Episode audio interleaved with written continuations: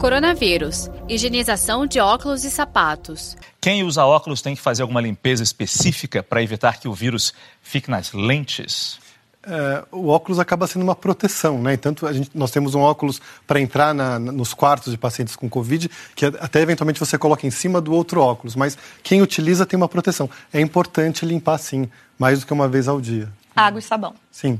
Água e sabão é uma, é uma ótima maneira. Quer dizer que a gente está mais protegido? De certa forma, sim. Tem, tem, a lateral, claro, né, que você pode ter, mas é, é uma barreira que você já está utilizando. Ah, gostei.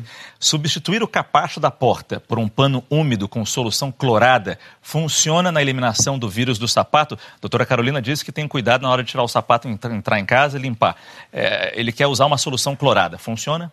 A solução clorada é eficiente para eliminar o vírus, mas não adianta aquela passadinha na porta na entrada. Tem que permanecer em contato com a superfície contaminada por pelo menos 15, 20 minutos. Então é melhor, do invés de deixar o pano na porta, que até aquilo evapora e não funciona tanto, o ideal é que você tire o sapato na entrada, não entre com o sapato, leve para uma área, por exemplo, área de serviço, e coloque em contato com esse pano com solução clorada por pelo menos 15, 20 minutos.